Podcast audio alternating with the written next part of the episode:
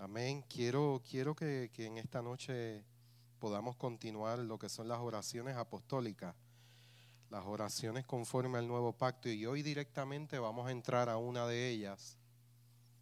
Quiero que vaya a Colosenses capítulo 1, versículo 9.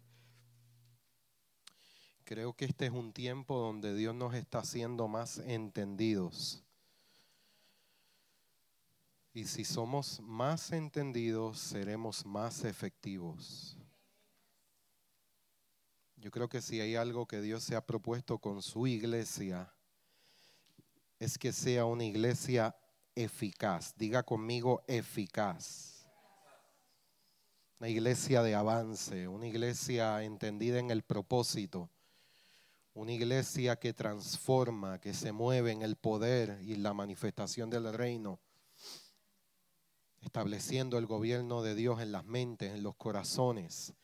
Creo que lo que Dios está haciendo es algo maravilloso y Él cuenta con sus hijos. Esto ya no, esto no, nunca ha tenido que ver con un hombre, con una personalidad, sino que esto tiene que ver con sus hijos, hijos a los cuales son habitados por el Hijo por Cristo. Colosenses 1.9 dice así, por eso, esto es una versión diferente, pero estamos en el versículo 9. Por eso desde el día en que lo supimos, está hablando el apóstol Pablo, eh, se habla a nombre de Timoteo y de, eh, tengo entendido que es eh, siempre, ahí está. Siempre enredo el nombre, pero ahí vamos. Epafras o Epafras. Algo así. A lo mejor son hermanos. No, Epafras. No, Epafras. Está en el versículo 7. Búsquelo ahí, mírelo bien. Epafras. Si, si en estos días usted va a tener algún hijo, pues aquí le recomendamos un nombre bíblico. Eso yo lo aprendí de mi pastor. Por eso desde el día en que lo supimos, no hemos dejado de orar por ustedes. Pedimos que Dios les haga conocer plenamente su voluntad con toda sabiduría y comprensión espiritual, para que vivan de manera digna del Señor, agradándole en todo. Esto implica dar fruto en toda buena obra crecer en el conocimiento de Dios y ser fortalecidos en todo sentido con su glorioso poder. Así perseverarán con paciencia en toda situación, dando gracias con alegría al Padre. Él los ha facultado para participar de la herencia de los santos. Fíjese que ahí no dice promesa, dice herencia de los santos en el reino de la luz. Él nos libró del dominio de la oscuridad y nos trasladó al reino de quién? De su amado Hijo, en quien tenemos redención, el perdón de sus pecados. Amado Padre, estamos en tu presencia. Tus hijos se reúnen en tu nombre, tu iglesia, tu templo, tu casa, tu familia. Estamos en el cuerpo y tú como cabeza gobiernas, reinas, estableces, decretas y nosotros caminamos conforme a esa revelación de tu palabra. Permítenos en esta noche, como decía estos versos, el poder comprender, el poder conocer, el poder continuar siendo llenados del espíritu de sabiduría, de revelación en ti, en ti Cristo en tu persona, en tu virtud, en tu sabiduría, tu mirada, Señor, tus palabras. Oh, precioso Espíritu de Dios, tú que habitas en nosotros, es a ti, es tu persona lo que deseamos más y más. No solamente para ser habitado, sino para revelarte en carácter, en conducta, que, podrá, que podamos encarnar al Hijo, creo que es posible con la ayuda de tu Espíritu en Cristo Jesús. Continuamos hablando de lo que son las oraciones apostólicas y, hemos estado hablando eh, de que Dios nos está haciendo más entendidos a la hora de orar. Y algo que debemos establecer es que la, la oración no tiene poder. Antes de decir amén, escuche bien lo que le estoy diciendo. La oración no tiene poder. El Dios al cual oramos tiene poder para responder una oración conforme a su voluntad y no a nuestros caprichos. El Padre tiene su oído dispuesto a la oración de los hijos. Y, yo quiero decirle, quiero comunicarle a usted que estamos enseñando estos principios y en lo que lo procesamos, en lo que lo entendemos, va a tomar un, un tiempo. Usted no se sienta mal ni se limite a la hora de nosotros pasar al frente y orar, no tenga miedo de que le den el micrófono. Usted fluya tal y como usted ora. Y va a llegar un momento que según usted lo practica y lo implementa, llega un momento que va a ser algo natural porque es algo del espíritu a tu espíritu.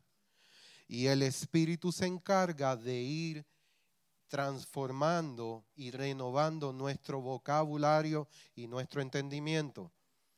Todo lo que estamos enseñando, todo lo que estamos aprendiendo, amado, nosotros estamos conscientes que toma tiempo procesarlo y requiere que nosotros podamos lanzarnos en una búsqueda de continuo entendimiento de las verdades que son en Cristo Jesús. Y el Señor lo sabe y nosotros lo sabemos. Así que tranquilo, tranquila. No cree en su mente estrés ni ansiedad, porque yo no sé orar como ellos, porque eso es muy profundo, porque es que no lo entiendo. Si es del Espíritu, el Espíritu se lo hará entender porque el Espíritu está comprometido a guiarnos a toda verdad y a toda justicia en Él, ¿ok? Así que diciendo esto, eh, normalmente a nosotros como hijos de Dios nos enseñaron a orar el Padre nuestro. Amén. La oración del Padre. Padre nuestro que estás en los cielos, santificado sea tu nombre venga tu reino, hágase tu voluntad como en el cielo, así también en la tierra. El pan nuestro de cada día, dánoslo hoy. Perdona nuestras ofensas, como nosotros perdonamos a los que nos ofenden. No nos dejes caer en tentación y líbranos del mal. Amén. Eso, eso es lo que a muchos de nosotros nos enseñaron. Pero cuando nosotros comenzamos a conocer y a estudiar las oraciones apostólicas, vamos a descubrir que luego de la muerte y la resurrección de Jesucristo, los apóstoles no volvieron a orar esa oración. Si estudiamos las oraciones apostólicas, nos vamos a dar cuenta que ellos no volvieron a orar ese tipo o no se dejaron llevar por ese modelo y nos vamos a dar de cuenta por qué. Y algo que el Señor nos está mostrando y nos está enseñando y nos está estableciendo es desde qué perspectiva nosotros estamos orando y desde qué perspectiva nosotros debemos orar ahora en Cristo Jesús, conforme a la verdad que está en Cristo y no conforme a la verdad que está en Jesús de Nazaret. El Padre nuestro, Jesús de Nazaret, se lo enseñó a quién? A los judíos, a los discípulos, en este caso a los apóstoles. Y me impacta que ellos fueron impresionados a la hora de escuchar a Jesús, porque normalmente el judío oraba a través de oraciones repetitivas. Pero ellos descubrieron que la manera de Jesús orar era diferente. Porque una cosa es vivir en una relación con Dios y otra cosa es vivir en comunión con Dios. Una relación se establece en la cual dos partes mutuamente se satisfacen. Pero la relación termina el día en que una de las dos partes falla. En la comunión no es así. La comunión es cosas en común. ¿Y qué usted y yo ahora tenemos en común con Cristo? Que Él nos habita, que Él nos dio su espíritu, que Él nos dio su vida. No es algo que depende de mí, es algo que depende de Él. Y como consecuencia yo camino en una continua dependencia del Padre ya no por obras para que nadie se gloríe, pero significa que vamos a entrar en ocio, significa que, que ya no hay que orar. No, al contrario, lo puedo entender, lo puedo emprender. Esto fue una guía para los discípulos, el Padre nuestro. Pero nosotros oramos conforme a la verdad que está en Cristo, la verdad que nos gobierna y la verdad que está en Cristo Jesús es la verdad número uno que nos afirma. La verdad en Cristo, amado, te afirma, te hace firme, te hace permanecer. Número dos, la verdad en Cristo es la que te edifica. No te entretiene, te edifica. Número tres, la verdad en Cristo es la que nos instruye. La verdad en Cristo no vino a cargarte al hombro. La verdad en Cristo trae descanso y ahora te activa para trabajar desde el descanso. ¿Por qué? Ya no es por mis fuerzas, ahora voy delante de Él. Tú eres mi Señor. ¿Qué quieres que yo haga hoy?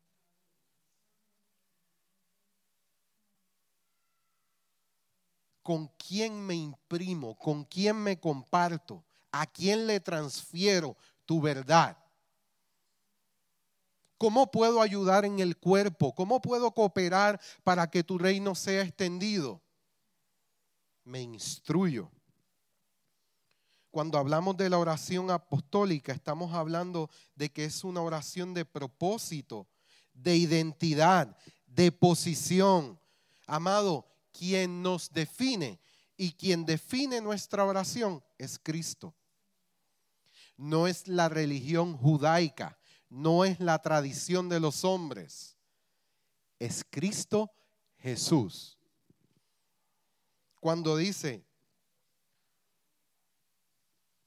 hablamos de que la oración del Padre nuestro fue antes de la cruz, pero también hablamos de que estamos estudiando las oraciones después de la cruz. Cuando nosotros, escuche bien, por la fe en Cristo Jesús emprendemos, nosotros podemos entender lo que nos corresponde. Padre nuestro que estás en los cielos, santificado sea tu nombre. ¿Dónde está Dios?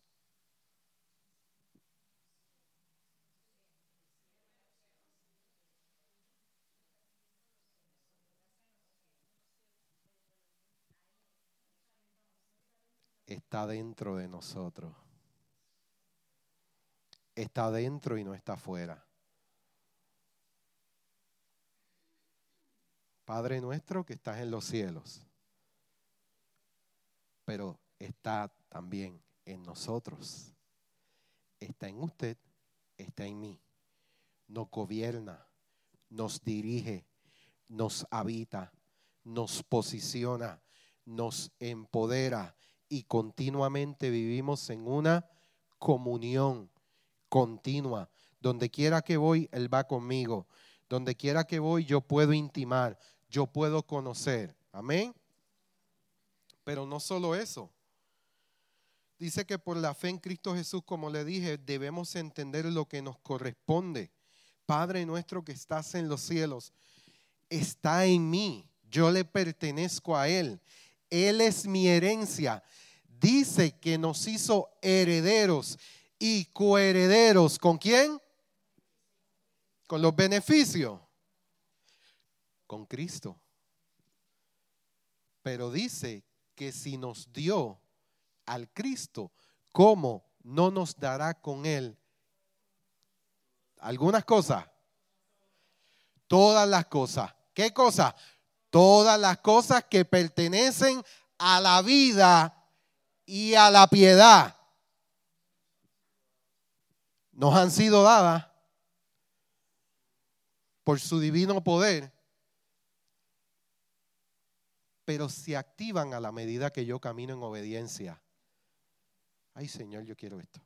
Ay Señor, yo quiero aquello. Pero ¿para qué? ¿Qué estás emprendiendo? ¿Estás caminando en el propósito? ¿Estás caminando en la palabra profética? ¿Para qué Dios va a desatar algo si ni siquiera sabes qué vas a hacer con eso? Pero para eso nos reunimos, porque estamos orando para comprender, para emprender para implementar. Amén. Se nos dieron. A la medida que maduramos, se activan. A la medida que maduramos y avanzamos, se hacen visibles, porque esas cosas son para ayudarte a cumplir con un propósito. No es para hacerte rico, rica. No es para que ganes carros y casas. No es para que hagas tu reino terrenal, sino para que establezcas el inconmovible. Es con entendimiento. Antes de entrar directamente al texto, estábamos hablando del Padre nuestro. Y luego dice, venga tu reino. ¿Debemos orar diciendo que venga su reino? ¿Sí o no? ¿Por qué sí? ¿Por qué no?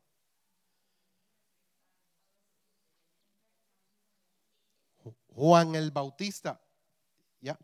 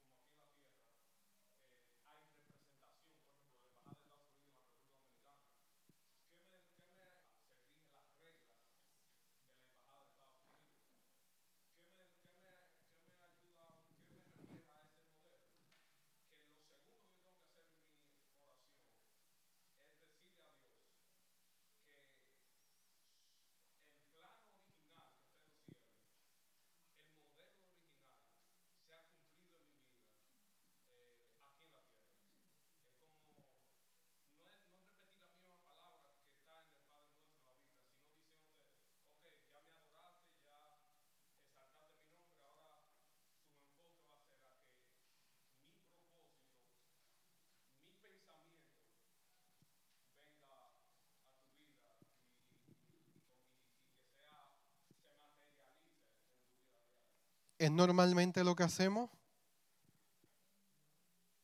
Es poderoso. Nos acercamos en alabanza, nos acercamos en adoración. ¿Qué normalmente hacemos? Fast food prayer. I want this. I want that.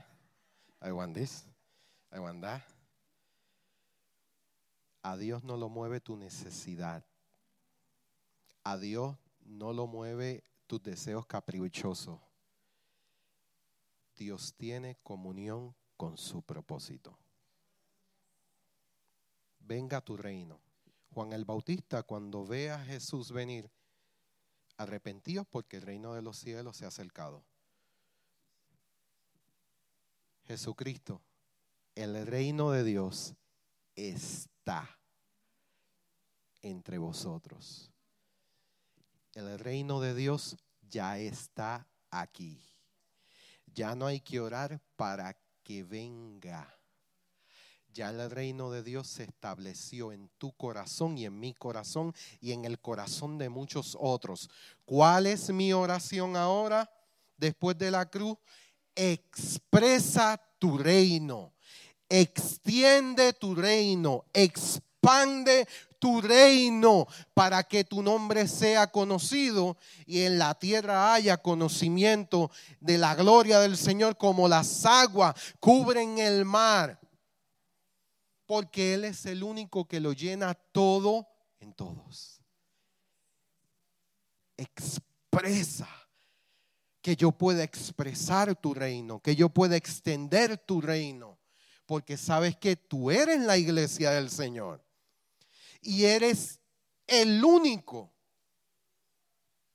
con la capacidad de extender ese reino, porque eres habitado por Cristo tú portas la gloria de Dios.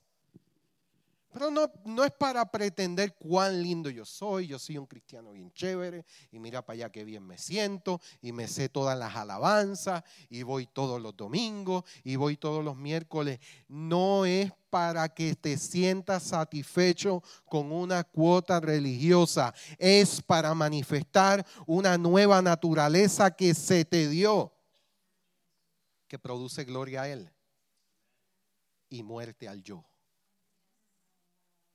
Y muerte a las agendas personales. Y muerte a los caprichos, a los deseos, a la falta de identidad. ¿Por qué? Porque se trata de Cristo. Venga tu reino. Al llegar Jesús trajo el reino y al morir y resucitar lo establece. Consumado es. El reino está el reino se establece. Y con doce. ¿Y cuántos hay ahora? Producto de aquellos doce. Porque es como una semilla. Es como un granito de mostaza. Está operando en silencio Usted no se daba cuenta de que cuando Jesús sanaba y la gente venía para tratar de exaltarlo, él venía y decía, no se lo digas a nadie. Él no buscaba su propia gloria.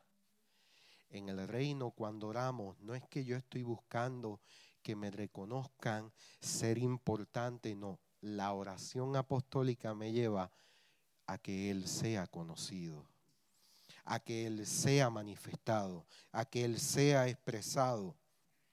Perdona nuestras ofensas. Tus ofensas, tus pecados ya fueron resueltos en la cruz. Tus ofensas y tus pecados fueron resueltos en la cruz. Déjese de estar haciendo el trabajo de buzo hay gente que vive con una conciencia de culpabilidad. Es que yo hice esto. Es que, mire, hay gente que no emprende nuevos trabajos. Hay gente que no emprende lo nuevo que Dios tiene para ellos porque siguen pensando en el ayer.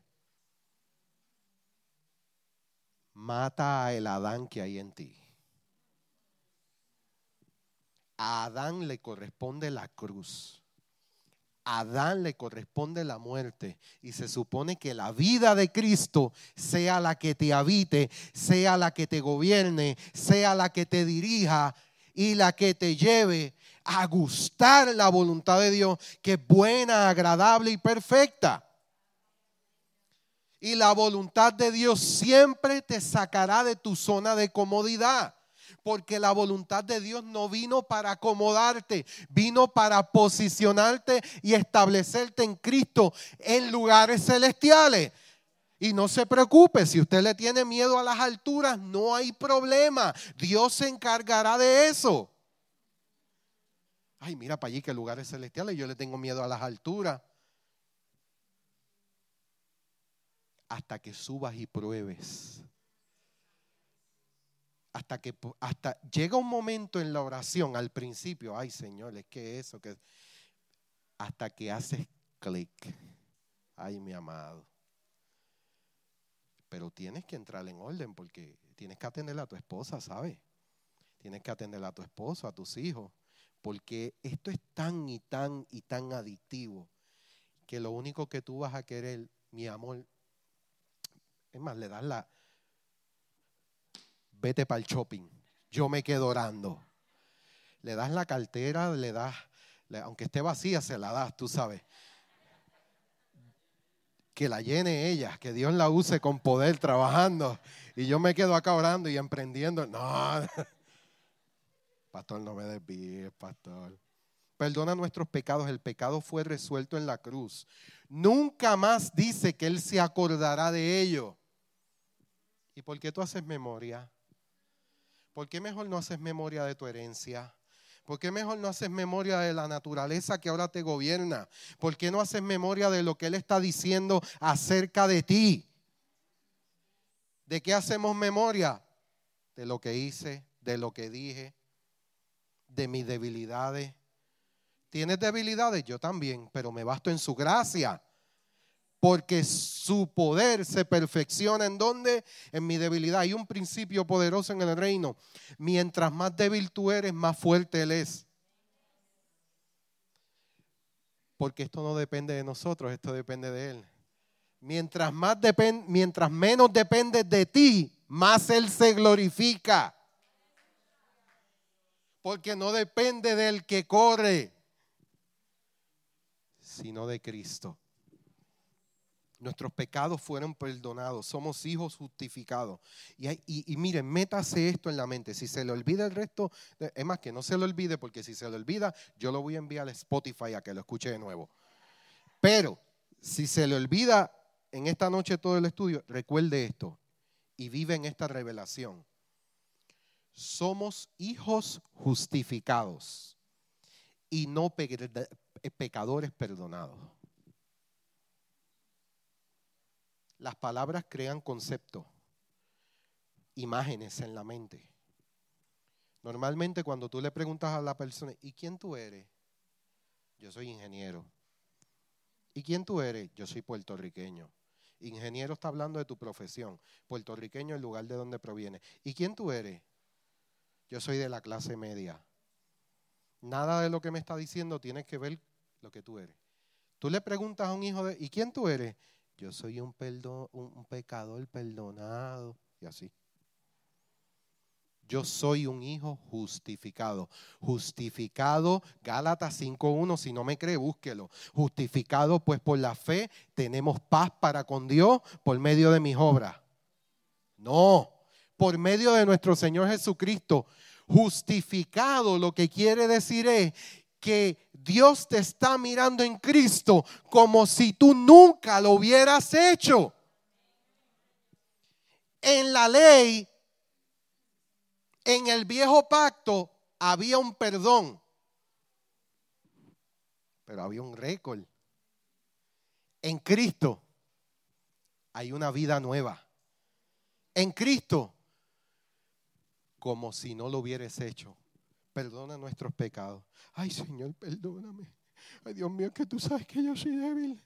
Ay, Dios mío, que tú sabes que yo no lo quería hacer. A Dios no lo mueve tu melancolía. A Dios lo mueve tu, el propósito de Él. Y tu respuesta a ese propósito. Fuiste justificado. Amado, porque si vas a estar toda la vida, ay Dios mío, yo soy un pecador. Usted escucha, escucha el vocabulario de la gente. Y yo soy un pecador. Amado, si usted sabe cuál es el problema, que tu subconsciente se lo cree. Eso te da identidad de pecador. Pero cuando yo comienzo a confesar la verdad, en Cristo Jesús, no los disparates que están confesando por ahí dos o tres. La verdad en Cristo Jesús. Sí, porque yo confieso que doy 10 y Él me va a dar 100. Eso no es bíblico. Perdóneme, y eso no está establecido en la verdad presente tampoco en Cristo Jesús. Pero cuando usted, usted se para firme y usted se apropia de esa identidad en Cristo Jesús, ya tú no eres un pecador perdonado, tú eres un hijo justificado. El pan nuestro de cada día, dánoslo hoy. En Cristo Jesús toda necesidad fue suplida. En Cristo Jesús no oramos por necesidad, oramos por identidad. ¿Tenemos necesidades, sí o no? Él ha prometido eh, suplir todo lo que nos falte. ¿Conforme a qué? A sus riquezas en gloria. Hay un banco en el cielo donde no cesan los recursos. Hay una economía que no caduca en Cristo Jesús. Líbranos de todo mal. El apóstol dijo en una ocasión, el que es engendrado de Dios, Dios le guarda y el maligno no le toca. Ay, Dios mío, Señor, líbrame del diablo. Señor, en el nombre de Jesús, Santa María, y tú, y todas las Marías, y, y, y lo que tienes un revolú en la oración. es que yo tengo, yo tengo miedo a salir. Eh, eh, eh, amado, ¿y por qué no tienes trabajo? Es que yo tengo miedo a aplicar. Y todo es un miedo, y todo es el diablo, y todo es una mentalidad catastrófica. El que es engendrado de Dios, Dios le guarda. Dios le guarda. Y el maligno no le toca. Luego que el pacto fue consumado y la herencia transferida, hay un nuevo orden. Ya no vivimos en base a promesas, ahora es una herencia. Ya no se ora basado en relación, lo dijimos, sino en comunión. Ahora bien, usted tiene que apasionarse en esta noche a orar con inteligencia. Si hay algo que nos reúne aquí este miércoles, es que vamos a aprender a orar con inteligencia. Colosenses 1.9, ¿lo tiene ahí? Si lo cerró, vuelva y ábralo y búsquelo. Cuando usted mira Colosenses 1.9, eh, ese pasaje condensa o reúne peticiones que Pablo, Timoteo y Epafras tenían hacia la iglesia de Colosa. Y estamos hablando de una oración apostólica. ¿Quién era la gente de Colosa? Era gente que se había convertido del paganismo al judaísmo y del judaísmo al cristianismo. Y esta gente estaba enfrentando, diga conmigo, tres problemas. Y fíjese bien, la palabra no descarta que ellos tenían problemas. Pero Pablo no está orando por un problema. Pablo está orando desde un propósito. ¿Tenían o no tenían problemas? Usted va a ver. Tres problemas se había infiltrado entre ellos maestros nócticos. ¿Qué creía esta gente? Ellos le hacían creer a los hijos de Dios que Cristo era el gran maestro de la noxi, que su vida tenía que estar basada en crecer y alcanzar cierto grado según el conocimiento de los hombres. Su vida estaba basada en alcanzar un conocimiento humano. Decían que Jesús fue el hombre que hizo, se hizo Dios. ¿Qué creían los gnósticos? Que según tú estudiabas todas estas filosofías y todos estos revoluces, llegaba un momento que tú llegabas a un nivel, al nivel más alto de la noxi, y desde ahí emprendías un propósito. Y ellos decían que Jesús fue el hombre que se hizo Dios. Por eso usted ve que el libro de Colosenses es el libro, una de las epístolas más ricas en cristología, porque Jesús no es el Dios que se hizo hombre. Jesucristo es el Dios que se hizo hombre y no el hombre que se hizo Dios. Él no se hizo Dios a sí mismo. Él siendo Dios se despojó, tomó cuerpo y vino a ser semejante a los hombres y estando en la condición de hombre se negó hasta la muerte y muerte de cruz, por lo cual Dios le exaltó y le dio un nombre, pero él no es el hombre que se hizo Dios. Para los gnósticos, él era el hombre que se hizo Dios y Pablo le está escribiendo a esta iglesia y le está diciendo, cuidado con lo que estás oyendo. Ellos creían en el poder del conocimiento, que el poder se obtenía a través del ejercicio de la mente, a través de la negación de la voluntad, de la... Eh, aquí escribí en griego, ¿viste? Y Tommy lo dijo. Saben español y griego.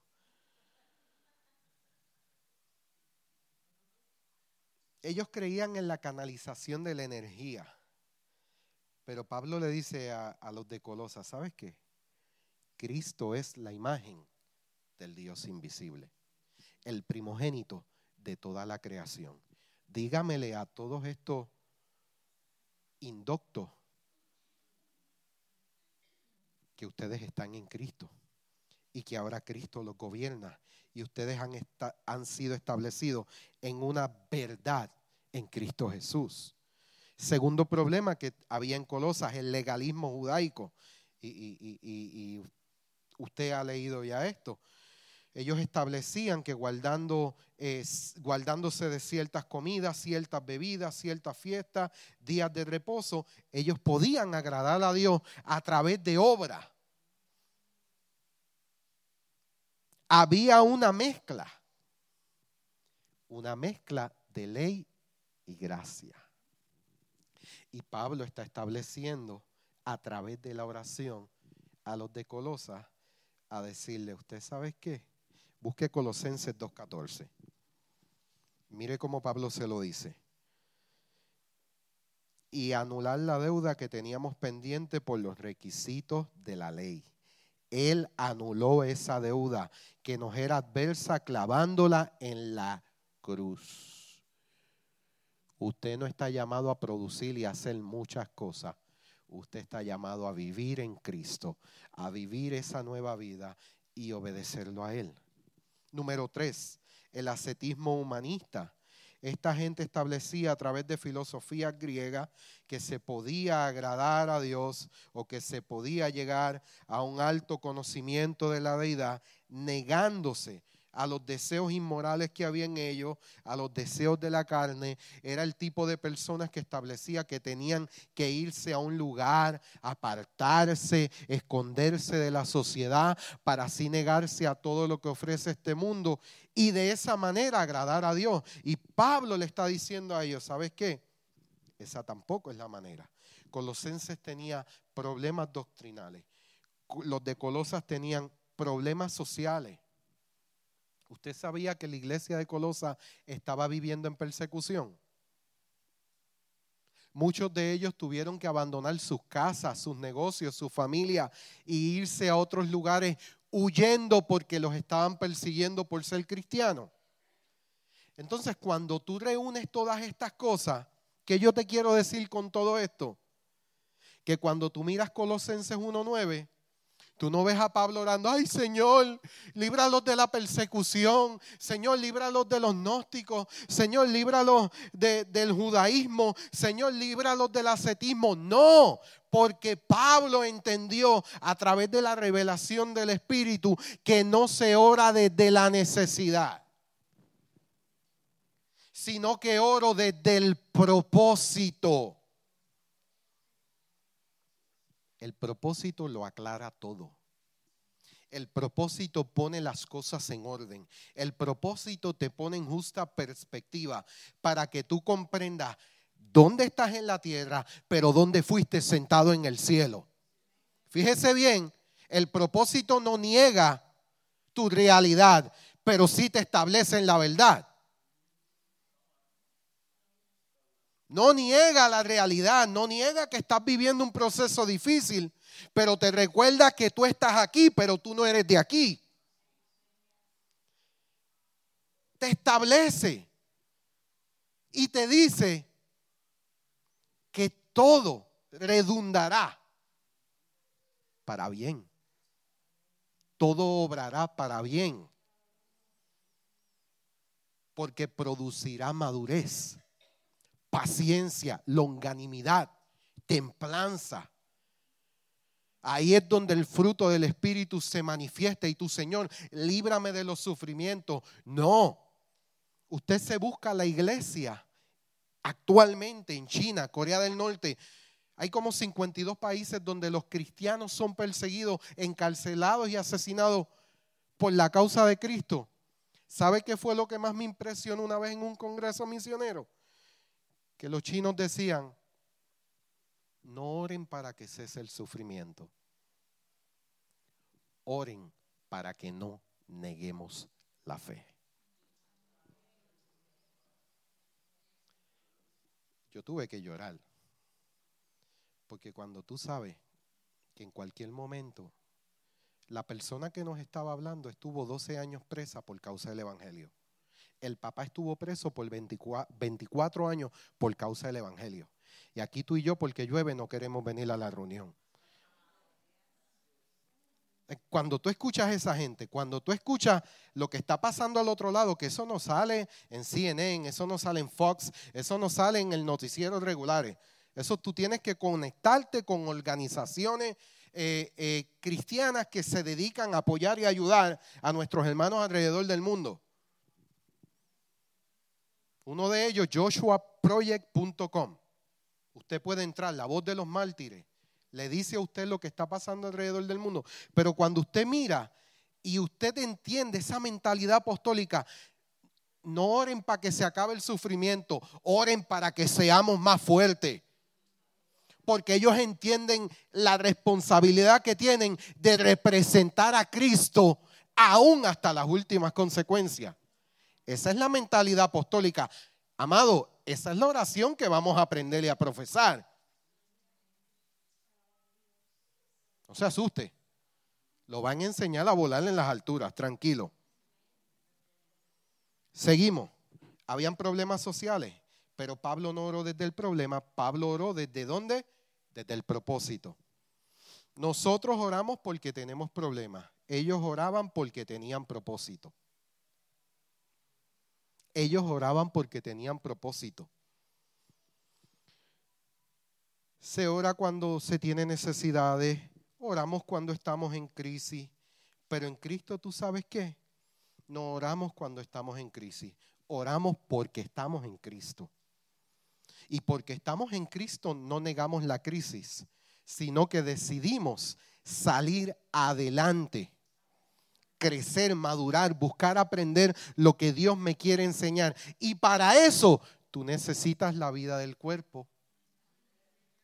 Solo no te vistas que no va, porque solo es que cuando nos falla, solo es cuando se nos olvidan algunas cosas.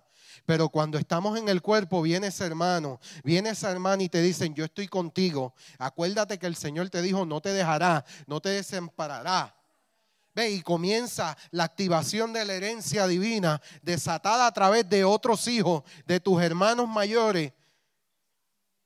Y tú eres establecido en la verdad y tú dices, espérate, tengo por ciento que las aflicciones del tiempo presente no se comparan con la gloria venidera.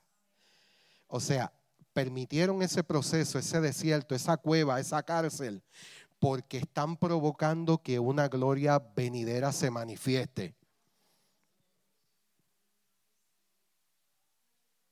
Están formando al rey que se sentará en el palacio.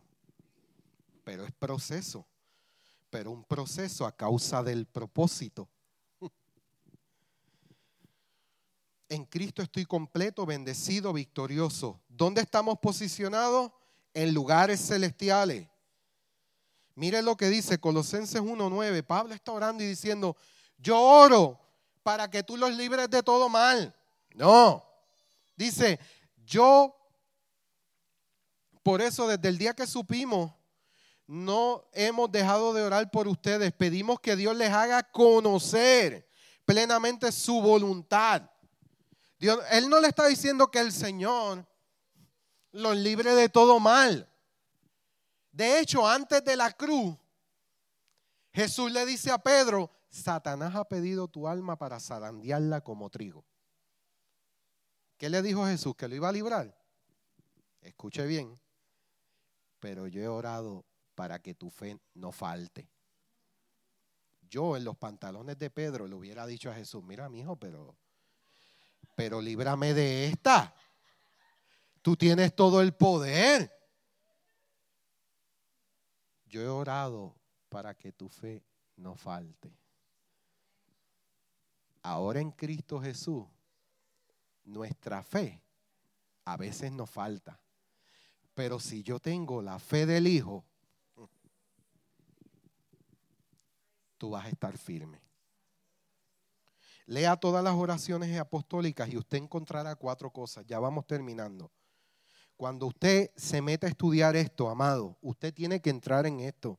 Usted tiene que navegar. Estamos rompiendo con la mentalidad de que somos eh, eh, hijos de Dios, que estamos en la orilla sentaditos mojándonos los pies. Yo sé que en las playas de Massachusetts hay que hacerlo porque aún en verano el agua es fría, pero recuérdese cuando usted vivía en Puerto Rico, que usted, mire, las nueve de la noche y uno metido en el agua y el agua tibia. Yo sé que aquí por el contexto se le hace difícil y usted quiere estar de orillita, pero en el reino no te llamaron a vivir de la orillita.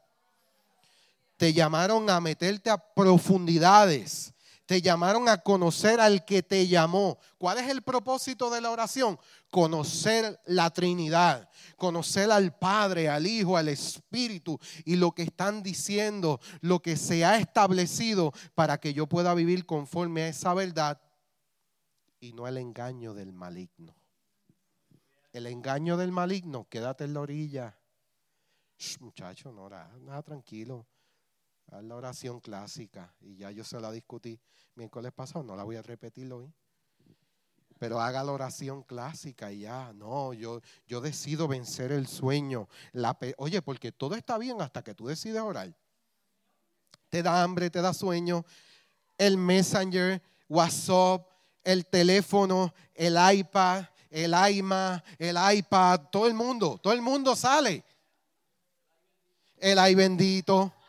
Ay, es que yo estoy cansado y tengo que trabajar mañana. Es que yo me merezco dormir ocho horas. Eso decía yo hasta que llegó Cales Nevea.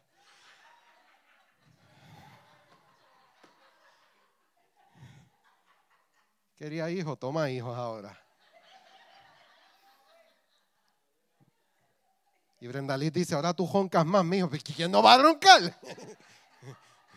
Pero vamos, déjeme, déjeme terminar esto. Cuando usted escudriña las, las oraciones apostólicas, tú descubres cuatro cosas. Número uno, se ora con una mentalidad corporativa. Pablo le está diciendo a esa gente, nosotros oramos por ustedes. No está diciendo, yo voy a orar por tu necesidad. No estoy orando, no está diciendo, yo estoy orando por mi necesidad y cuando Dios me bendiga en abundancia, yo voy a orar por ti. Pues yo no sé si usted ha experimentado esto. Tú llegas ese día a la reunión como que te, mira, te pasó por, el, por encima el bus, el tren, la guagua, el jefe, la suegra, todos los que tú quieras mencionar, te pasaron por encima. Y a Pastor William se le ocurre decirle, ¿puedes ayudarme a ministrar a los hermanos? Y tú con esta única mentalidad de destruido, sí, pastor. Y tú vienes así. Y no es hasta que tú te pones a orar a favor de los santos. Amado, que yo no sé cómo Dios lo hace, pero yo estoy orando por Él y Dios me está ministrando a mí. Y cuando tú terminas de orar, tú no sabes si besar al pastor, besar al hermano o besar al Señor, porque descubriste que cuando hay dos o más puestos de acuerdo, y yo no me concentro en mi necesidad, sino en el propósito, el propósito de que otro sea edificado, de que otro sea establecido, de que otro sea afirmado, amado, amada, no importa por lo que tú estés atravesando, se manifiesta la gracia de Dios se manifiesta la gloria, el poder del resucitado. ¿Para qué? Para que tú continúes comprendiendo, entendiendo y emprendiendo. Orando nosotros por vosotros. La oración está diseñada, diseñada para desarrollar el propósito. Cuando usted lee las oraciones apostólicas, ellos están orando. Señor, yo quiero entender el propósito. Señor, yo quiero que tú me llenes de sabiduría, de revelación, de tu conocimiento. Y Él se encarga de lo demás. Porque nos dio a, gustar de lo celestial. Un llamado celestial, pero un don celestial.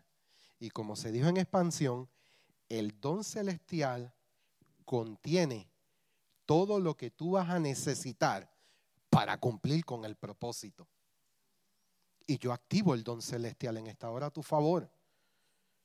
No para que tú te sientas bien, sino para que conozcas aquel que te llamó de las tinieblas a su luz admirable. La oración está diseñada para desarrollar el propósito de Dios en los santos. Y la gente sigue, Señor, ora por mí. Pastor, ore por mis hijos, por mi esposo, por el trabajo. Eh, y nosotros seguimos tratando de establecer una oración egoísta. Pero ¿sabes qué? La oración está diseñada para afectar al cuerpo de Cristo positivamente. Si tu oración no afecta al cuerpo, es una oración egoísta. Porque tú no eres un llanero solitario, tú perteneces a un cuerpo. Número dos, orar con mentalidad de propósito y no de problema. Dice aquí, dijo el apóstol Pablo, desde el día que lo oímos, no dejamos de orar. Señor, guarda a los hermanos de Colosa. Señor, líbralos de todo mal. No. Pablo no planteó un problema en su oración. Pablo planteó, escuche bien, de que nuestra oración no debe ser una reacción a mis problemas. Hay gente que no ora hasta que no llega el problema.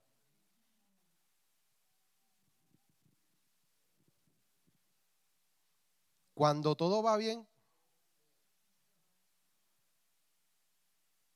Él nos está invitando a orar con gratitud cuando todo va bien.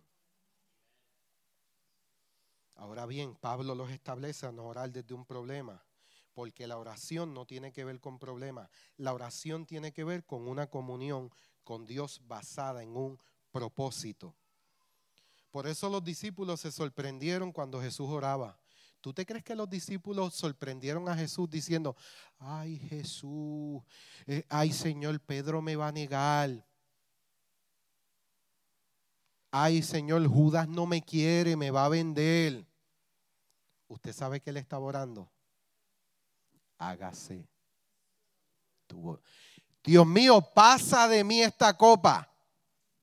La humanidad. Y, es importante y es necesario expresar nuestra humanidad. Tú tienes que presentarles tus problemas al Señor.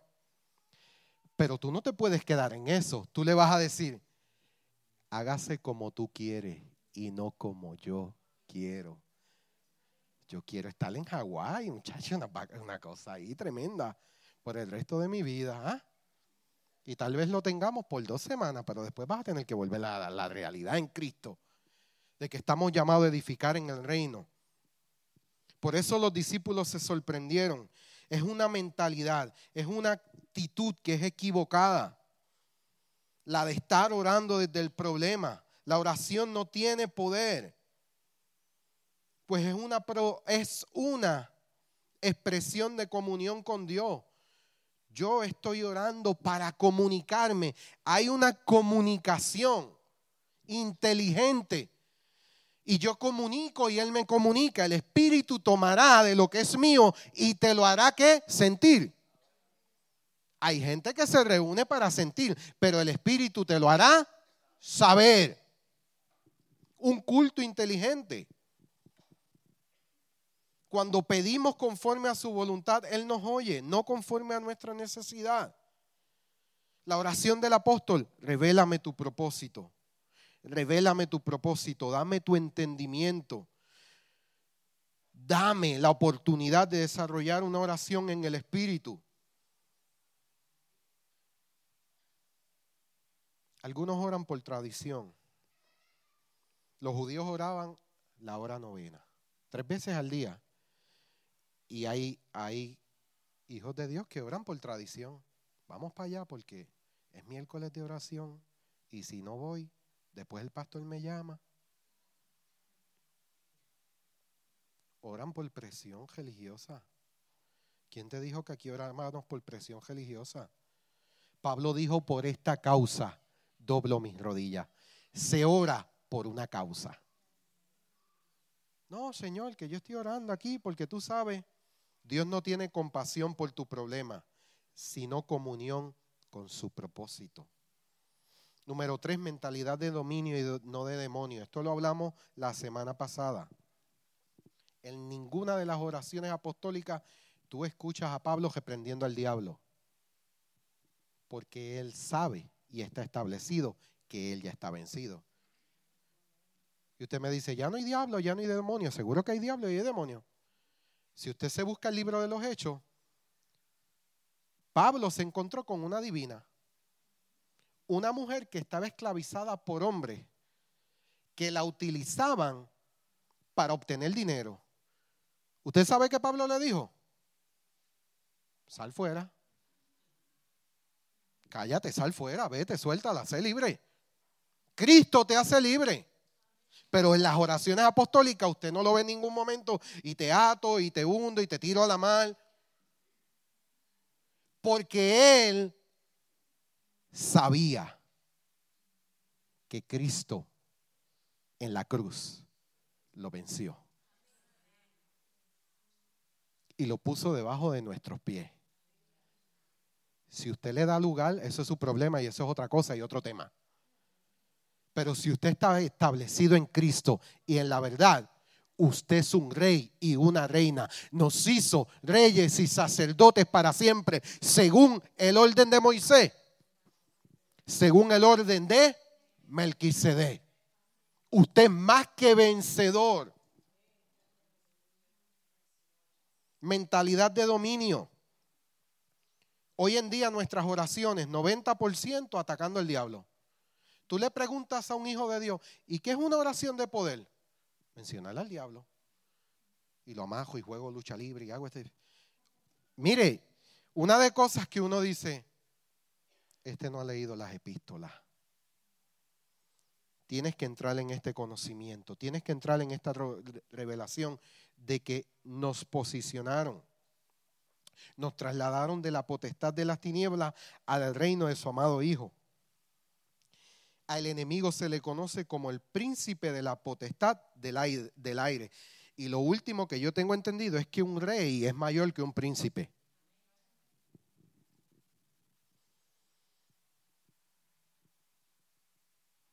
Usted tiene que decidir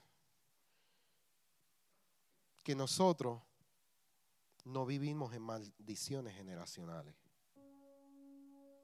O tú vas a creer a una mentira o a una bendición verdadera.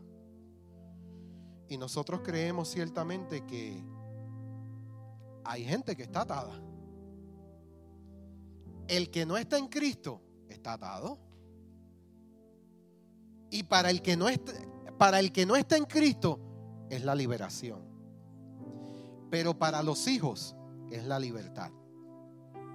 Por ejemplo, estas personas que dicen que tienen una maldición de pobreza y, pobres y no pueden salir adelante.